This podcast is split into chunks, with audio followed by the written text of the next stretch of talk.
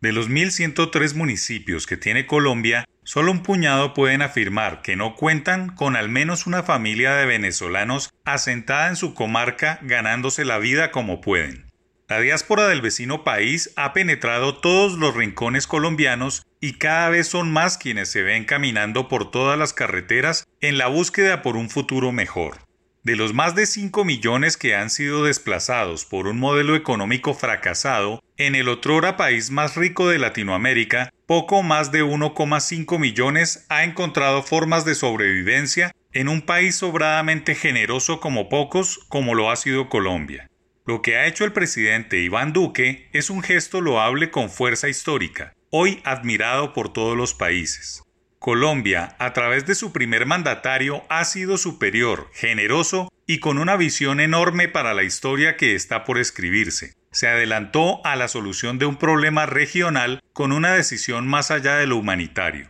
El Estatuto de Protección Temporal para los migrantes venezolanos es un gran paso en desanudar la nueva Colombia que no puede negar que muchos vecinos no solo llegaron para quedarse, transformar la sociedad, sino para trabajar, producir y sacar su desarrollo y bienestar adelante. En pocas palabras, Duque transformó un problema en una gran oportunidad económica, pues la migración es eso, una oportunidad de hacer crecer la demanda agregada. El incremento de personas trabajando con ingresos legales y permanentes incentiva la demanda y se verá en poco tiempo en el crecimiento económico y la renta per cápita del país. Así ha sucedido en todos los países y en todos los momentos históricos cuando los migrantes transforman los países. No es tarde, es oportuno y en pocos años la Colombia que hoy se describe empezará a dar frutos. Es cierto que en un primer momento la decisión de Colombia producirá reducción de salarios reales en el mercado laboral, consecuencia del incremento de la oferta laboral, un efecto cortoplacista que se dará solo en sectores concretos como la construcción, el comercio, la logística y la hostelería, pero no en toda la economía. Al final será más de un millón de personas trabajando, compitiendo, transformando con ingresos que se notarán en la demanda agregada. Y es más, el Estatuto de Protección Temporal atraerá gente calificada que obligará a los locales a educarse y calificarse más para competir.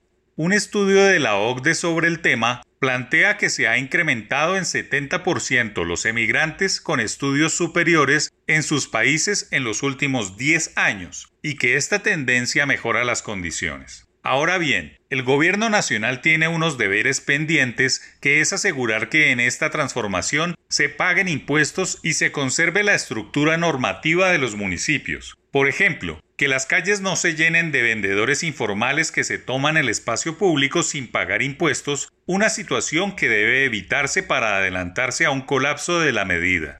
La migración, cualquiera que sea la causa, es un hecho elocuente y en crecimiento en un mundo globalizado, y Colombia se ha adelantado a la solución de un problema que amenazaba con convertirse en una bomba social.